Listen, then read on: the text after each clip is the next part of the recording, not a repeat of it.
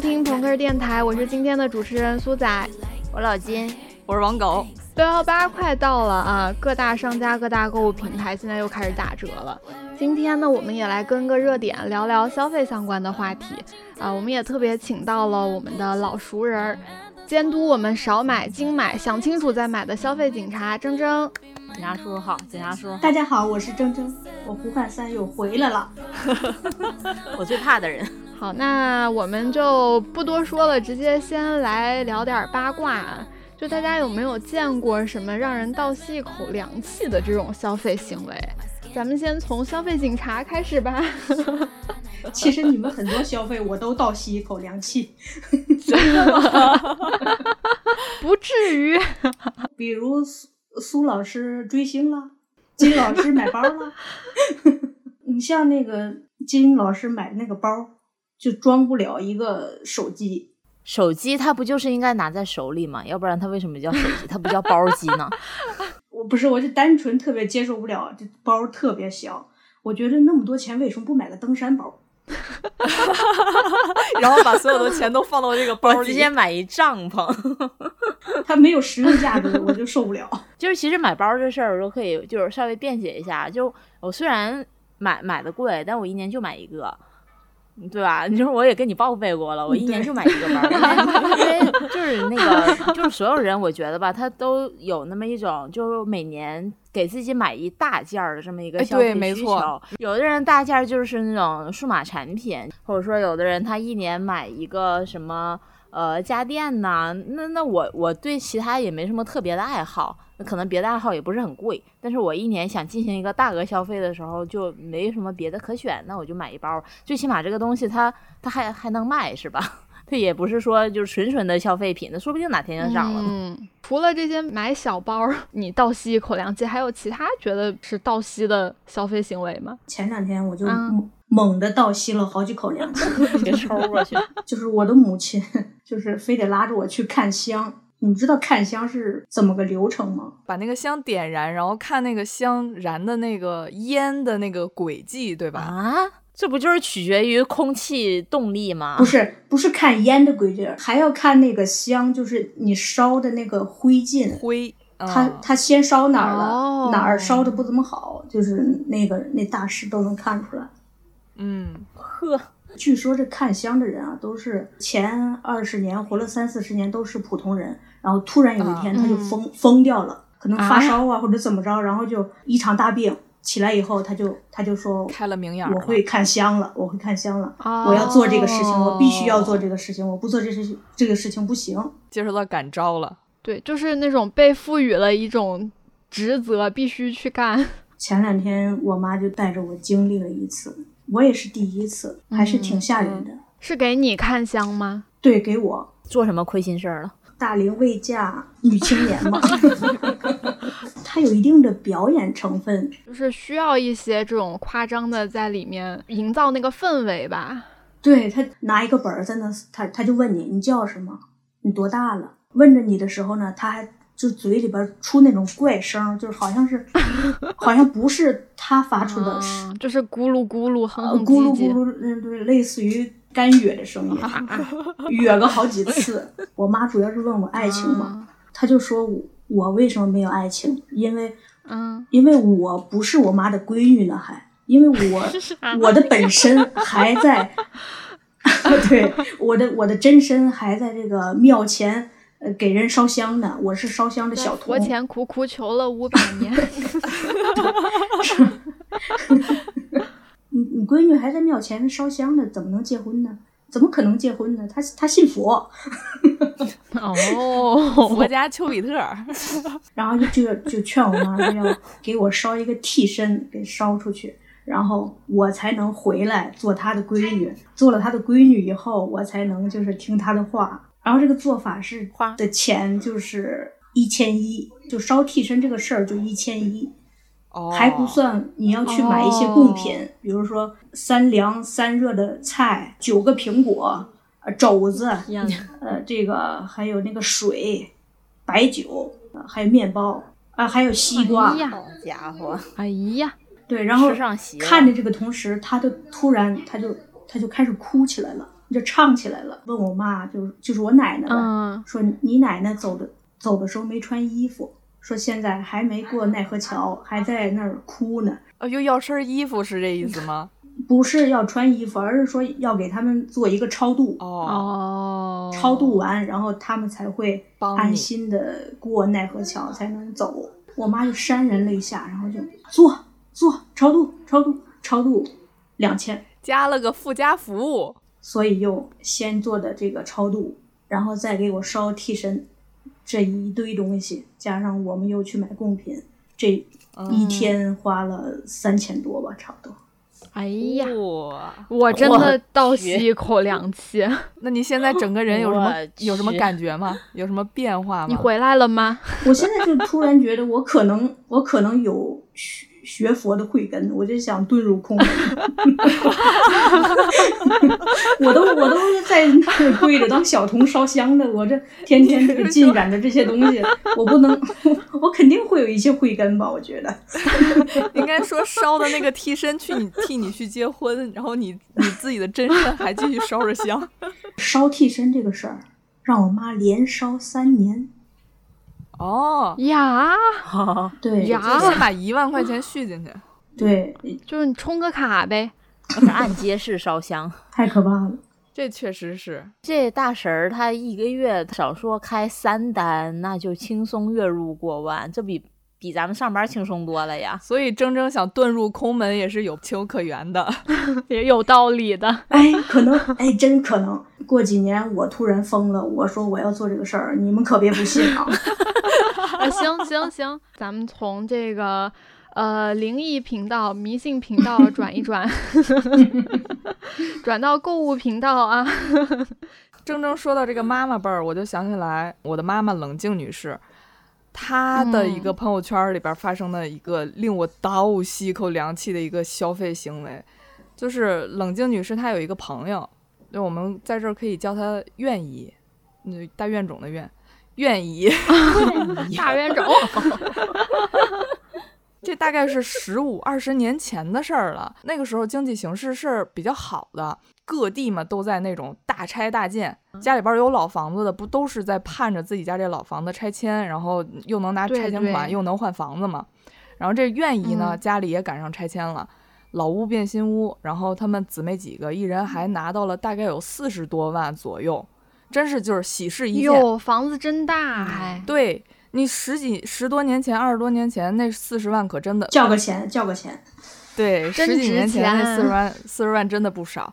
就是人逢喜事嗯精神爽，辛辛苦苦半辈子也没为自己活一回，就愿意就想着，嗯，出国出国游。就那个时候，就咱们父母辈儿都是比较流行什么新马泰啊、香港、台湾嘛，嗯就是就是嗯对不存对对对对，不存在什么语言问题，愿意就决定去趟台湾。那个时候的旅行团就是没有现在那么没有规范化吧，算是。没那么透明。对，那个时候都是有那种强制购物的环节，就是你前一天玩然后第二天可能就给你拉到一个对特别偏远的地方，然后不接散客，只接旅行团那种那种那种购物中心。嗯，然后你如果遇到那种耳根子软的游客，就难免在里边儿买点纪念品什么的。你就像是小刘和苏老师，对，没我把我拨出去，主要是小刘。我们愿意就被拉到了一个偏远的珠宝交易中心，嗯就里面可谓琳琅满目，就每一个珠宝，而且我我发现啊，就是越是这种强制购物的这种店。它每个珠宝都会有自己，就属于自己的那种所谓的鉴定证书，啊，什么原产地呀、然后它，的纯度啊，就，但是那种鉴定证书一般都是 in house 的那种，就是我自己产，我自己写，啊我自己卖，啊没有公信力，就是什么都是我自己定。对，嗯此时的愿姨也是荷包鼓鼓，然后在这个导游洗脑，然后还有一些这个气氛组啊带节奏。愿意，我们愿意花了三十万买了一个三克拉的所谓钻戒，三十三十万是是人民币还是台币啊？人民币。人人民币我，刚才真实的倒吸气了。他拿了四十万的补偿这款一，共四十万，所谓三克拉，愿意挺开心嘛。然后回来之后，就几个老姐们儿都觉得这事儿，嗯，他是纯纯的上当了。然后劝了他好几天，这愿意，嗯这愿意才去鉴定机构去鉴定一下。结果呢，这个东西是铅玻璃填充的钻石，哎呀，就是是钻石，对，是钻石，但是垃圾钻石。对，是那种经过处理的，就是用铅玻璃去填充这个、这钻石，就是就是坑面不能拉玻璃吧是吧？我不太懂钻，但是我估计这个东西三万块钱都没有人要。就比较唏嘘的是，愿意就因为这件事儿打击了，就是精神也不太好了，就有一点儿疯疯癫癫了。然后开始会看香了，又。咋的连起来了？还是挺唏嘘的这事儿。不过三十万确实是倒吸一口凉气了。是啊，他拿太夸出来夸，张了。是多一半的钱，三十万都能买套房了，对呀、对呀、能对呀、牛逼，这这这真真牛逼。我们来听一听，对金老师有了解到的什么倒吸一口凉气的消费行为吗？其实刚才就是我们的消费警 察，嗯，他已经点名批评过了，那我就再批评一下我自己吧。我自己倒是不觉得我买过什么让我自己 倒吸一口气的东西，但是我无论买什么，李老师他都会倒吸一口凉气。就比如说逛着逛着街，然后我就进到一家店里，然后试了一件衣服，还挺好看，我就直接把它买了。然后他出门就问我多少钱，就比如一个挺薄的一个 T 恤或者衬衫什么的，我说六百，他就，然后就就是这样。然后就或者说我前两个月不去那个打光子嘛，嗯然后我就说那个我我充充钱，然后就是做一个疗程了，然后问嗯那个多少钱啊？这一疗程，我说八千，就这样。他是不是按着自己的人中问的？先吃了两粒速效救心丸开始问的。就是直男他不太理解，就是女生的东西怎么可以这么贵？为什么花这么多钱？就可能每个人他对这个呃物品给自己带来的愉悦感的那个那个程度的感知是不太一样是的就可能他们觉得五十块钱大宝它插着也一样，就不理解你为什么要花两千多块钱打一次光子，然后贼疼。嗯对，就他不太理解，他觉得你这样不也挺好看吗？就是嗯不能理解。然后这个是是我自己的一个一个现象吧。就是录这期之前，我跟我们的同事就是征集了一下素材，嗯然后坐在我旁边的一大哥，他嗯比我稍微大个两三岁吧，他马上就回我一句说。嗯，决定养一个孩子，横杠令人倒吸一口凉气的消费行为。真的，这个太可怕。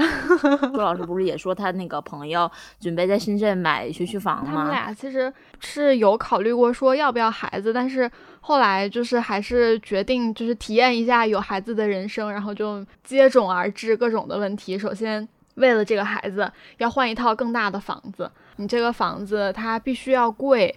为什么呢？因为它必须得是一个学区房，小孩上学的问题对，它是必须得解决，所以它它的价格就在那儿。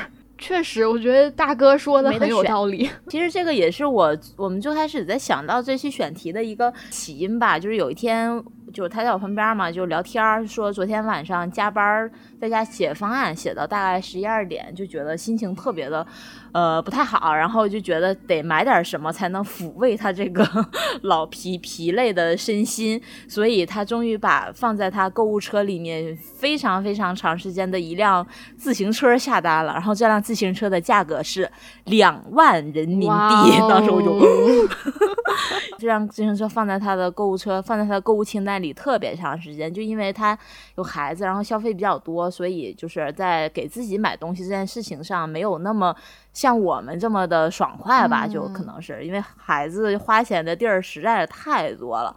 就好比说，我们有一次也是说一起呃出去，然后聊天儿。嗯，就有说到他家小孩上幼儿园，以前是上那种私立的幼儿园，然后后来转到公立的幼儿园，公立幼儿园一年只要八千、嗯但私立就大几万、十几二十万，这都非常的正常。然后他就说，自从转到这个八千块钱的幼儿园，他的生活水平大幅的提高，就可以有很多钱给自己买东西了。在我的认知里面，以为大家上的都是大部分人上的都是公立幼儿园，嗯然后大哥就说：“哼，天真了吧？咱们办公室里这些有孩子的，没有几个不是上私立的，上只要上私立都是十万二十万打底一年幼儿园。对我们那儿小地方就是，我有一个有一个姐姐，她之前也是要了孩子，然后就孩子慢慢长大，就开始考虑上学的问题。私立幼儿园真的很贵，你想小地方一年十几万的学费，就幼儿园哦。原因是什么呢？是因为现在不是提倡减负嘛，就是公立幼儿园它是不嗯教小孩知识的，幼儿园可能纯粹的、纯纯的就是一个啊娱乐，就是教小孩一些对开发你的智对对，差不 多。然后包括对，包括什么一些日常的行为规范之类的，这种他教，但是他不教知识。但是私立幼儿园他是教的，嗯对，所以就是说，你如果公立幼儿园的话，家长可能哦会需要更多的心思去教一些小孩子一些知识啊，就是学习方面的东西。要不然呢，这就涉及到你如果上小学，上上小小学就跟不学上了。对，小学一年级开始就嗯已经不是像咱们那个时候从阿波茨的开始讲了。直接上来三角函数什么？就直接那个费马大定理，就是我哎天，真是挺不容易。吓人。这个就是我我是无法无特别特别超出我认知范围里的一个一个所谓的消费行为吧。刚刚金老师自我检讨了一下，我来自我总结一下。我觉得，我觉得我就还好，因为我对包也没有什么大的需求。我主要的花费用途就是在买杂志、买蓝光、买周边这些乱七八糟的玩意儿上。文创用品，对，就是，嗯，特别怕搬家，因为搬家搬不动杂志，杂志太多了，太重了。杂志它其实是一个很好的，嗯，怎么讲呢？就是它可以帮我增加一部分收入，在我花钱的同时，也可以收入。就是说我做了切页儿之后，其他的一些人气明星的切页儿，我也是可以卖出去的呢。哦 你是在你是在自洽是吗 试图对自己的消费行为做一些辩解，对，包括买蓝光这些的，就是日本人很喜欢出光碟，可能也是因为版权保护的问题吧，他们就是基本上出的都是这种，嗯，什么 DVD 啊、蓝光啊这些，蓝光它就是一个 box。它叫盒子啊，但其实它不是一个盒子，它的体积也就比 DVD 大不了多少，就是中国区看一辈子都看不了的光盘，再加上几张那种没有什么意义拍摄的时候花絮的照片，再加上一些图片没了，就这玩意儿。但这个就特别的有那个，DVD 机吗？没有呀，我就算有也放不出来，它锁区了，就是必须得是日本的那个才行。但是好像有人、对，好像有人也买了那个日日日本区的那个 DVD，但是好像也是会出现重重困难、重重问题，就是放不出来，反正就是放不出来。诈骗吗？对，我买了充值了就行了，我就开心了。对，但是蓝光就比较贵，可能一张的话也要一两千块钱。嗯，很真实的抽了一口凉气。我这这这这，我以为几百块钱，我也以为苏老师这个全部大概花了有多少？我不敢算，你真的要让我问我这种问题吗？我怎么敢算？其实蓝光出出蓝光的没有那么多，一般大家都出 DVD，DVD 其实到手的话可能五六百块钱一张，然后现在家里有 DVD 能看吗？家里有哎呦，不想数，也不能看看，也不能看，跟蓝光一样的机器。你买的那个蓝光和 DVD，它除了那个碟儿本身，它不会送其他的那些东西吧？什么，海报啊，啥也没有。那就不就完全就是相当于你把这个钱打在你 idol 的个人账户上，啊，对啊，哦，好开心哦，就相当于我在给他发工资。然后他给你一个给你一个收据，给你一个带盒儿的收据。我个人来说，就主要是这些微不足道的小花费啦，嗯，卑微的追星哎人，呦，希望小刘不要听这期节目。真的真的要反思自，己吗？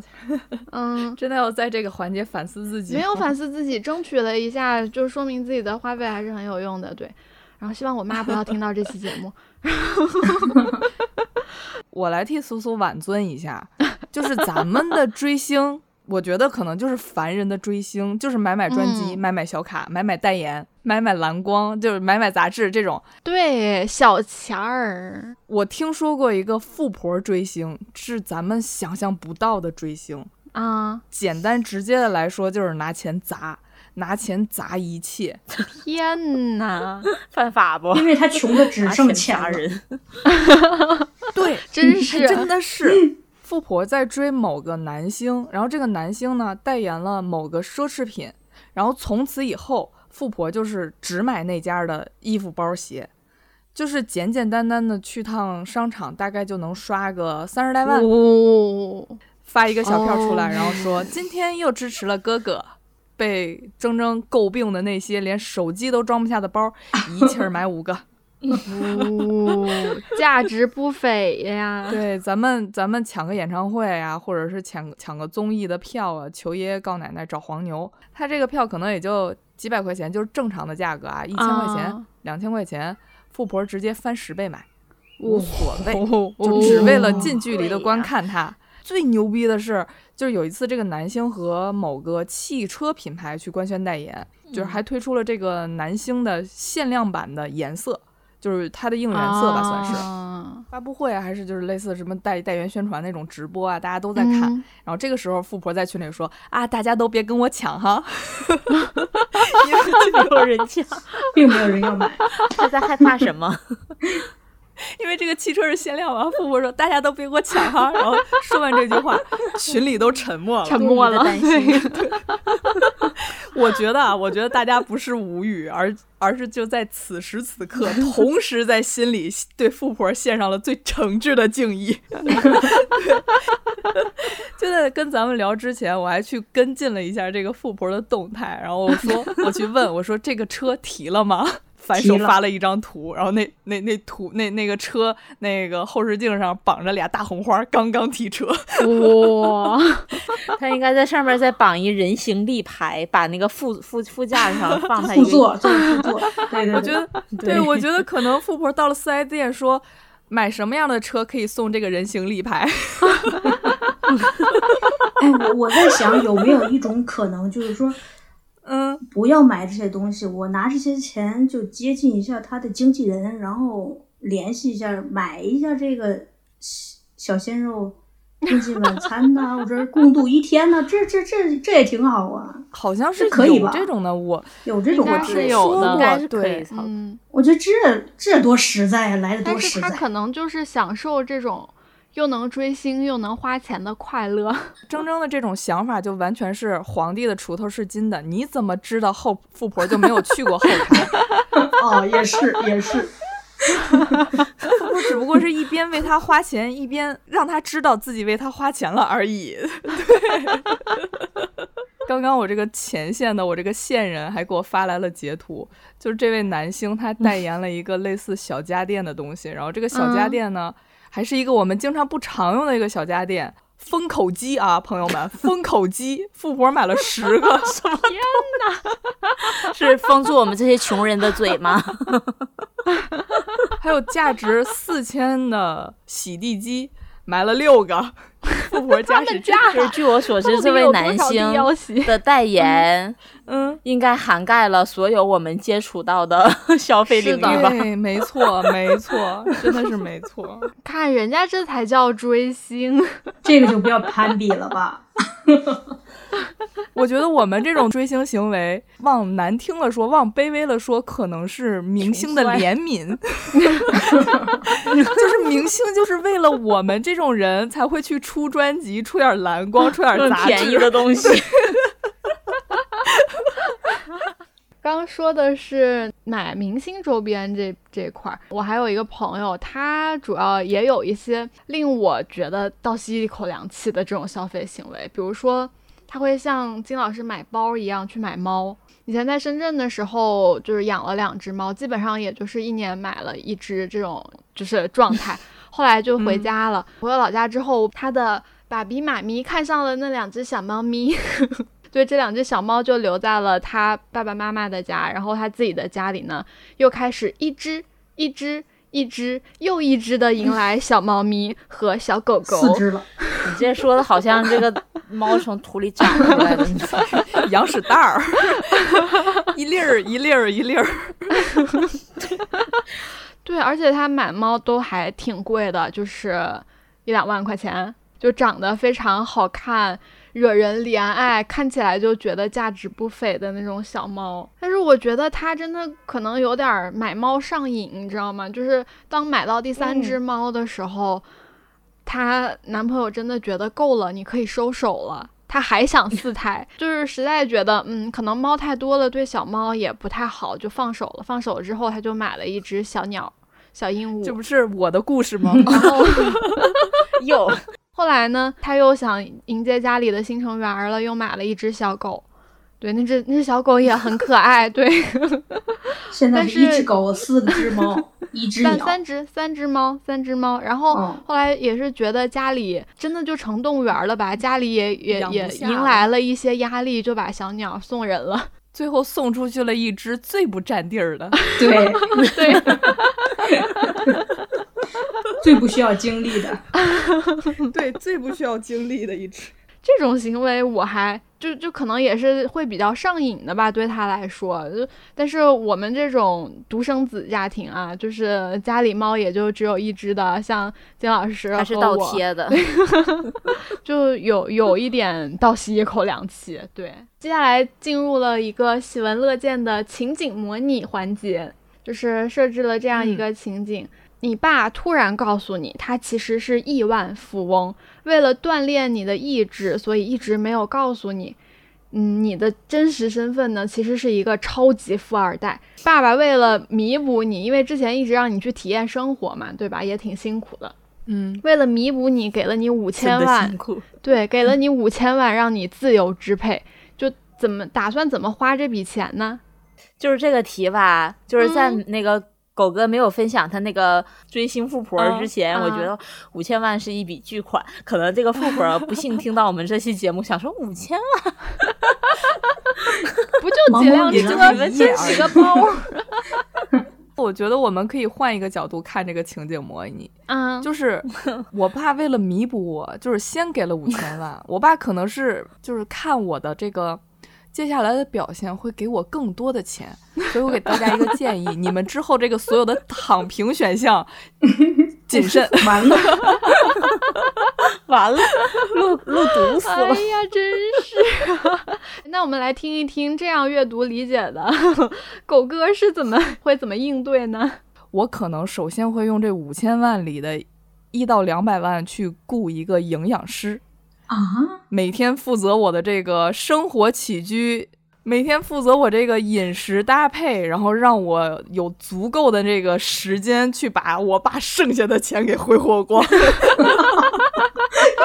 原来是这么想的呀！嗨，这五千万有可能只是一个开始啊，对不对？然后再拿出来两千万。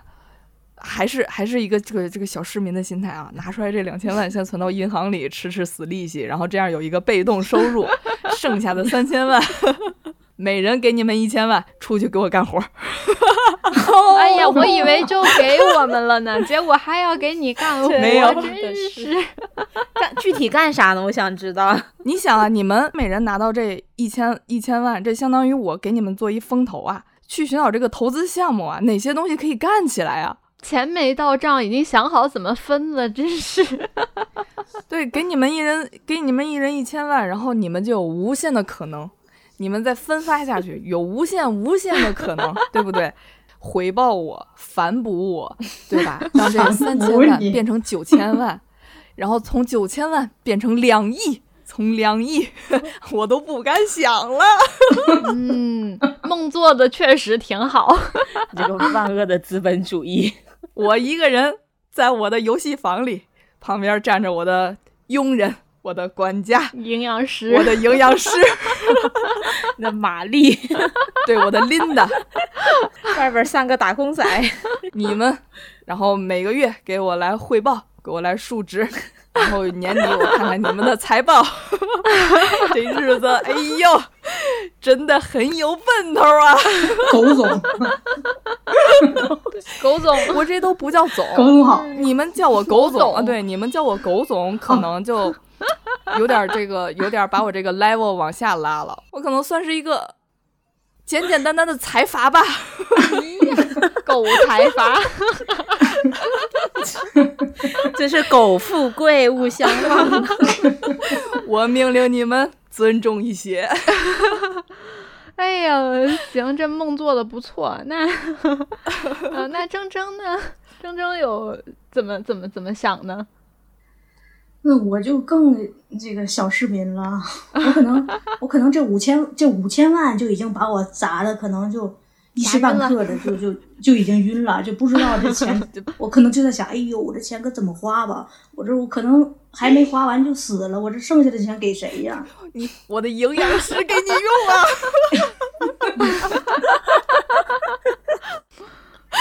我我我我就我就后来我就在想，我说我可以。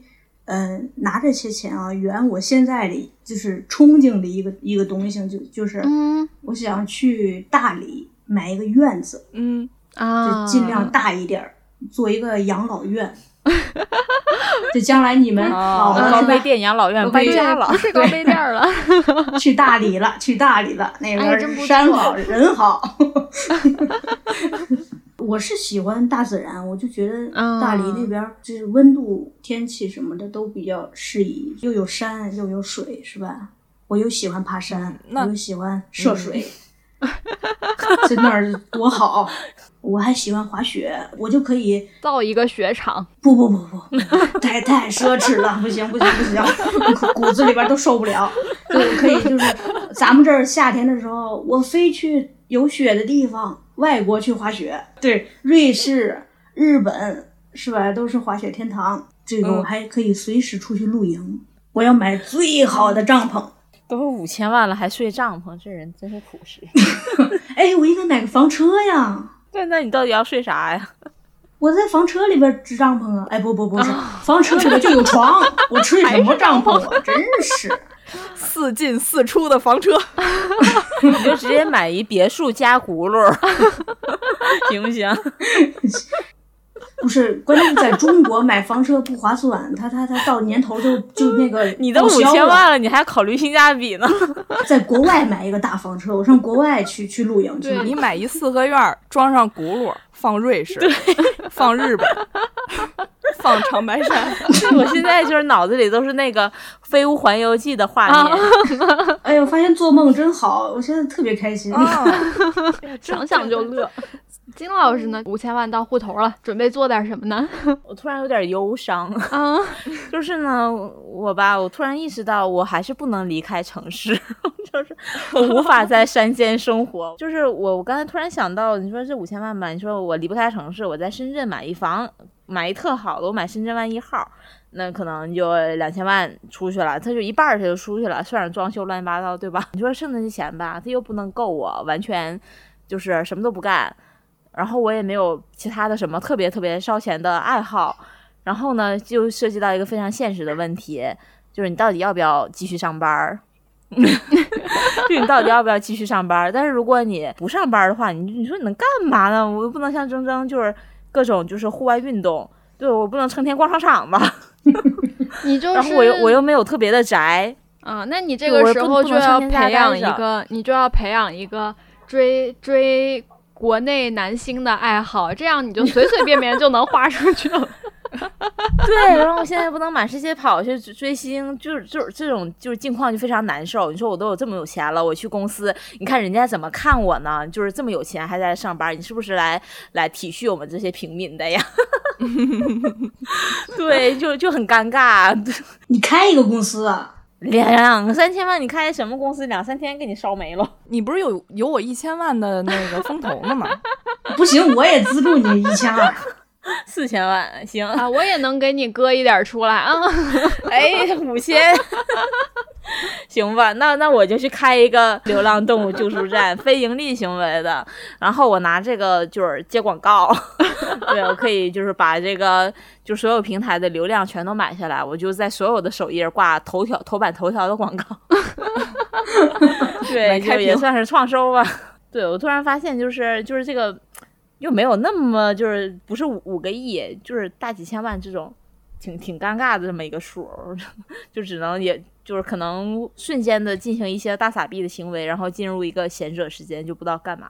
但是我觉得能够在啊能够就是 买下深圳湾一号，也算是一个对我人生无欲无求的理想了吧，嗯然后把它装的特别牛逼，对，就是这么就这么的世世世俗，嗯，应该是说非常的务实，因为确实在深圳买买深圳湾一号是要费很多钱的。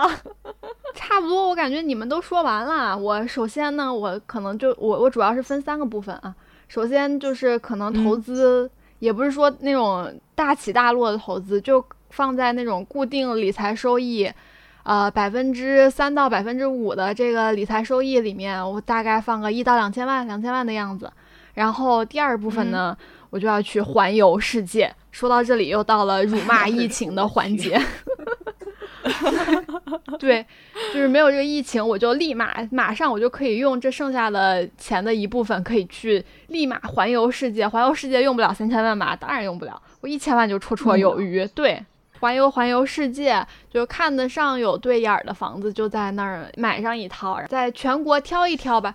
挑吧挑吧，你便宜的地方也可以买一套。就我不需要那种深圳湾一号那种，也也对，也不需要它是特别特别大，就六七十平就完事儿了。我就就有一个这样的房子，对，已经能满足我的需求了，就很快乐。然后每天就躺着。那你不想花一两百万，就是雇一个专属的类似狗哥营养师的一个 Mary？我不需要这样的人来打扰我的生活，我可太烦他们了。我要的是自己安静快乐，就是在这种躺着的时间里面呢，愉快的度过余生。同时，我的钱在第一部分里面在生钱，每年也就能有个几十万的收入，完全够了，足够了，也没有什么远大的理想，就就是喜欢在这个房子里面待着躺着。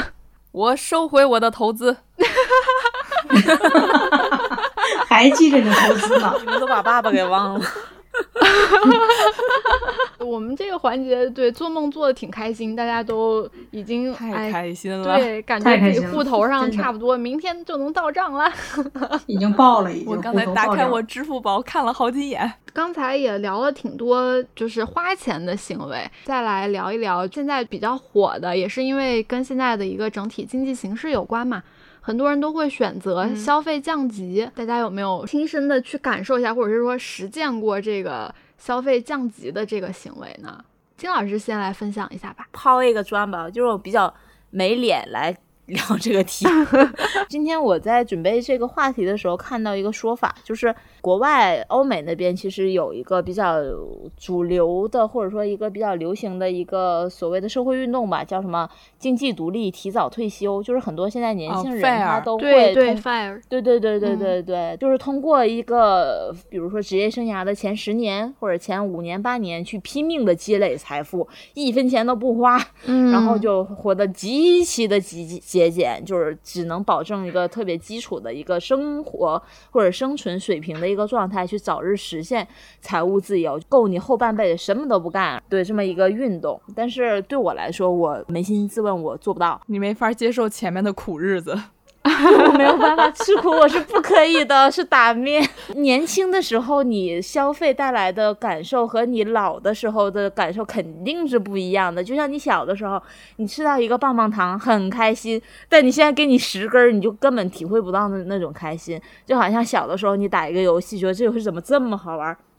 然后现在这个游戏出复刻版，你再去玩儿就根本找不到当年那个感觉嘛。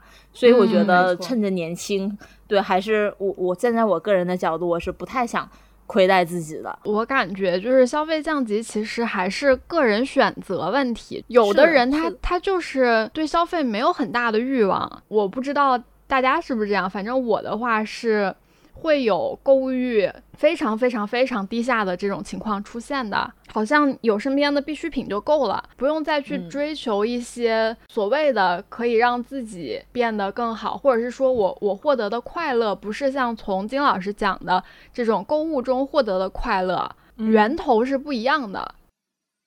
但是那个疫情是激发我购物欲的，我就是那个金老师口中的那个在海鲜市场 淘二手宝贝的人。没有说不好的意思了。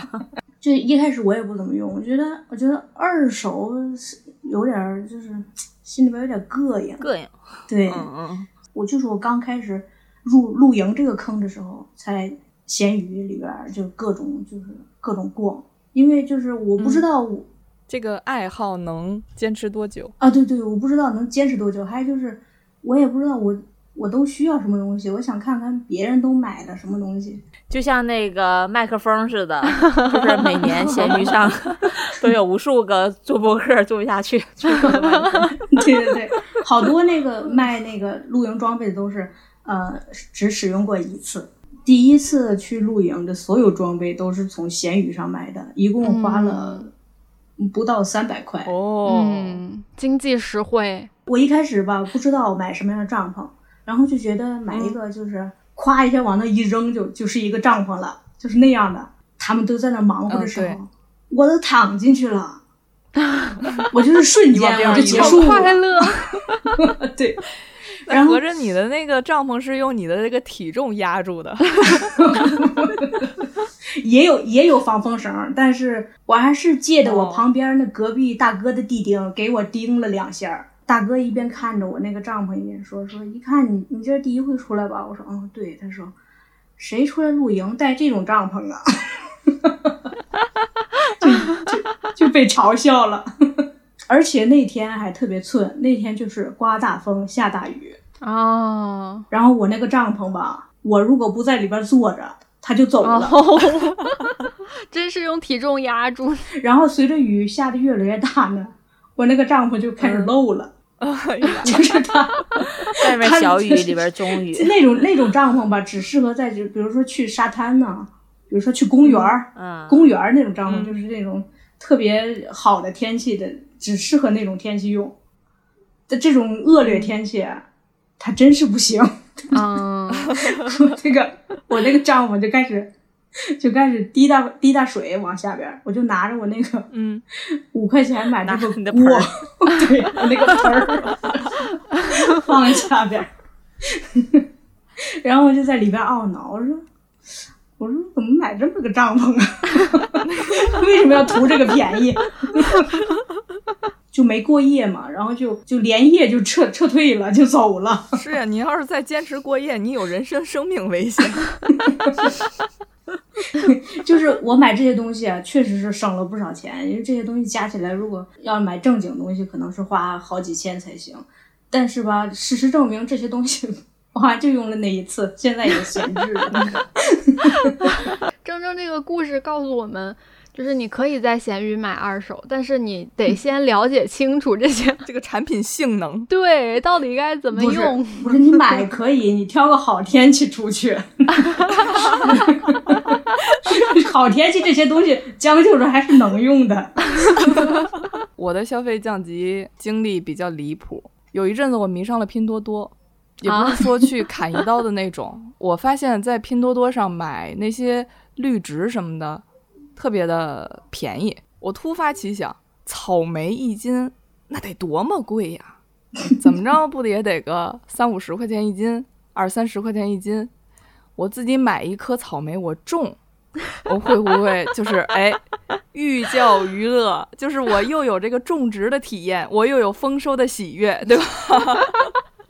商家的广告语打的也很吸引人啊！嗯，二十一天吃草莓，对，二十一天吃粗莓，这合着我半个月我就功效。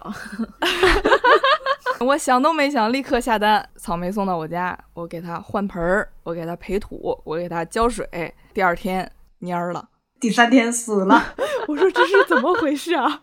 水浇多了，不，水少了，就是相当于水让它吸。水。嗯，呃，怎么说呢？三十天过去了，草莓没吃着，我们家蚊子见长。因为那盆水真的很长蚊，真 真的很滋生蚊子。然后我昨天我就看着那草莓，我就心里面犯毒，我说这他妈的二十一天吃草莓，二百天我这草莓都不见得吃上，人生啊有几个二百天？我想都没想我就给它扔了。我说一下那个金老师刚刚说的那个 fair 运动的事儿，我觉得就是他刚才说那个 fair 生活，其实我觉得更多的他不是说我是要去体验一种之前会就是很很很苦啊，或者是很节俭的一种生活，因为就是 fair 生活它是分那个穷 fair、富 fair，还有那个咖啡师 fair 嘛，它是分着这些、哎分着这些类这的。分这么门门道清楚。道的。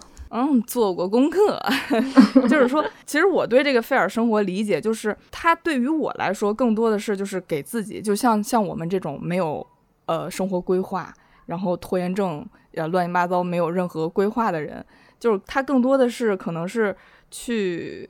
给自己设定一个目标和一个奔头吧。我说直白点，可能就是一个奔头，就是，我先按照一个就是支每每年的一个支出的二十五倍来去总结，然后去计算我自己现在当下的一个开销，然后我去分析我哪片哪哪块我是可以做加减法的，可以降级的，然后我再计算出我这个费尔生活里边的一个基本的开销，我去推导出来我我要去攒多少钱。我觉得是这么一个目标，对于我来说，我很受用。就是贱皮子的欠管，还是想想咱这五千万呗。但是还是觉得，就是你花钱可以，但是你要心里有个尺。